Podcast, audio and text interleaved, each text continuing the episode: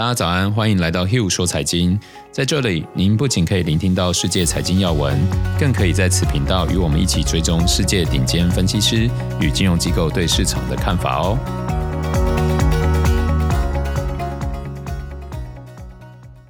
大家早安，我是 Hill。今天是三月二号，星期二。经过了二二八连假，又来到每周一次的分析师时间。上周股市大幅的震荡。分析师的看法又多又杂，多数我觉得还是属于比较短期的看法，受到市场波动影响。我觉得这种短期的观点，啊、未来应该就不会再多做介绍了。啊，那在投资大师的部分，博客下的查理蒙格对于市场提出了许多的看法，而 ARK 基金虽然重挫，但是女股神 Catherine Woods。依旧保持乐观，并强调她的 ETF 并不会受到流动性风险的影响。我想这两股意见都很值得讨论。之后我会在下一次的投资大师系列跟大家聊一下。今天先为大家整理世界最大的资产管理公司贝莱德在二月二十三号提出的总体市场方针。二月二十三号其实离现在并不远，但是经过上周的震荡以后，可能会有些人觉得它的讯息已经有点过时了。但我认为所谓的总体方针，通常是针对未来半年到一年的规划。这些短期的市场回调，我们当然要准备一套自己风控的方法，但总体方针则是代表大方向哦。让我们在受到市场波动影响的时候，还有一个准则可以做参考。而时间拉长来看，准则通常才是成功与否的关键。那我们就一起来看看布莱德是怎么看待的。布莱德的报告指出，他们开始看空国债以及信贷，同时继续看好股票。他们参考的指标是低利率以及企业盈利的改善，并且很重要的是，根据他们说的估值计算，他们认为现在的股票估值其实是接近长期平均水平，就是并没有高估的现象哦。大家持有还是可以很放心。而在类股方面，他们看好的是像科技。医疗保健，还有一些周期性的股票。至于风险部分，他们则认为殖利率的飙升是他们最担心的隐忧。持续收听的朋友可能还会记得，我们上周其实有听到殖利率飙升的临界值是一点六到一点八个 percent 哦，而周四国债殖利率就一度飙升到一点六个 percent，来得比我们评估的还要又快又猛。虽然到昨天殖利率已经调回到一点四左右。但是上周的飙升速度确实反映在股票市场上。为什么殖利率对市场会有这么大的冲击呢？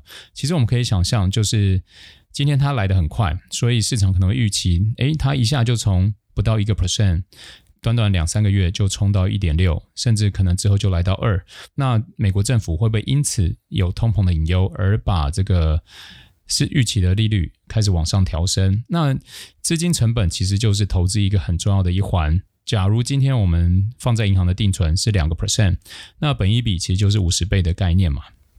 那假如今天利率开始往上调，哦，你的定存一年变成三个 percent、四个 percent，那你的本一比你就等于从五十倍降到可能二十倍，甚至十几倍。那既然有一个没有风险的不错的收益，跟一个有风险的市场收益，然后一方面你可能又担心估值。太高，那这时候你会怎么做？当然会卖掉有风险、估值又偏高的地方，把资金转到安稳等于无风险的地方嘛。所以资金成本的往上调，其实对于资本市场短时间一定会有很大的冲击。那当然也提供另外一个层面的看法。通常美国政府开始做升息，其实就意味着他们认定经济是好的，要开始避免通膨的发生嘛。哦，所以经济的好转。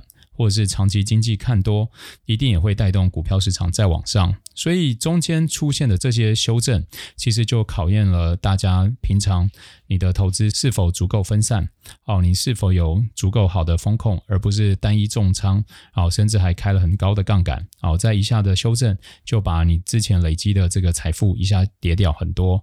好，所以呃，我们再回来看布莱德对于债券市场的看法。他们虽然看空国债以及信贷，但表示短期仍然看好高收益债券哦。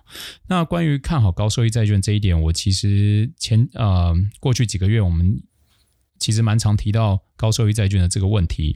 假如今天你是布局长天期的债券，我认为其实波动会很高。我并不建议大家在这个时候加码长天期的债券，因为债券的因为债券的到期天期其实就会像鞭子一样嘛。你假如是两三年到期的，它就跟定存会越来越像。那假如你是十年、二十年，甚至有所谓的永续债，它就像一个鞭子的尾端，你只要殖利率波动一点点，它的价格可能就是两趴三个三个 percent 在修正。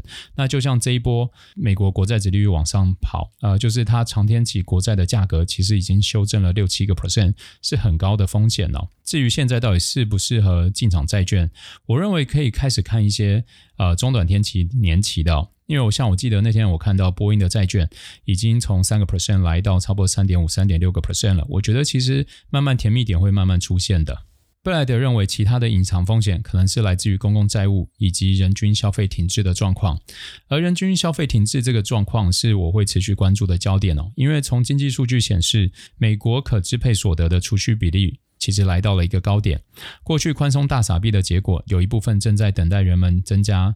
消费促进经济成长，然而目前并并没有看到预期的效果。我想这可能与疫苗的进展，还有之前气候恶化有关。因此，后续的发展是我们最需要密切关注的。未来也会针对经济数据，再给大家一篇来做分析。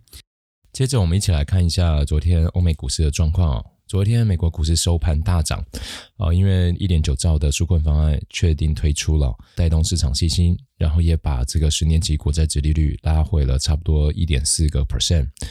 那一起来看一下一些机构法人对市场的看法。美国银行认为，到底美国十年期政府公债的殖利率到哪个时候会造成股市很重大的压力或麻烦呢？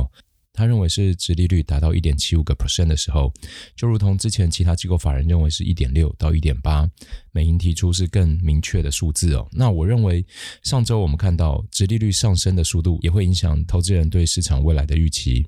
那昨天机构法人里面最乐观的是高盛首席股票策略分析师，看好价值型股票。他认为市场低估了今年的经济复苏强度，估值较低的价值型以及周期型股票将是此次反弹的主要赢家哦。大家可以注意一下，看要不要趁上周的修正，然后做一些加码。关键还是要为自己做一些风控哦。瑞士的百达资产管理在一份电子邮件报告中指出，预计新兴亚洲股市未来五年的年均涨幅将来到十二个 percent，几乎是已开发市场的两倍。对于上周市场认为这个殖利率上升过快的速度，有许多债券的策略分析师呼吁可以逢低买进债券了。那以上就是今天的 Hugh 说财经，大家有什么想法或好奇的，欢迎留言告诉我们，我们可以再为你做分析以及讨论哦。那我们明天见。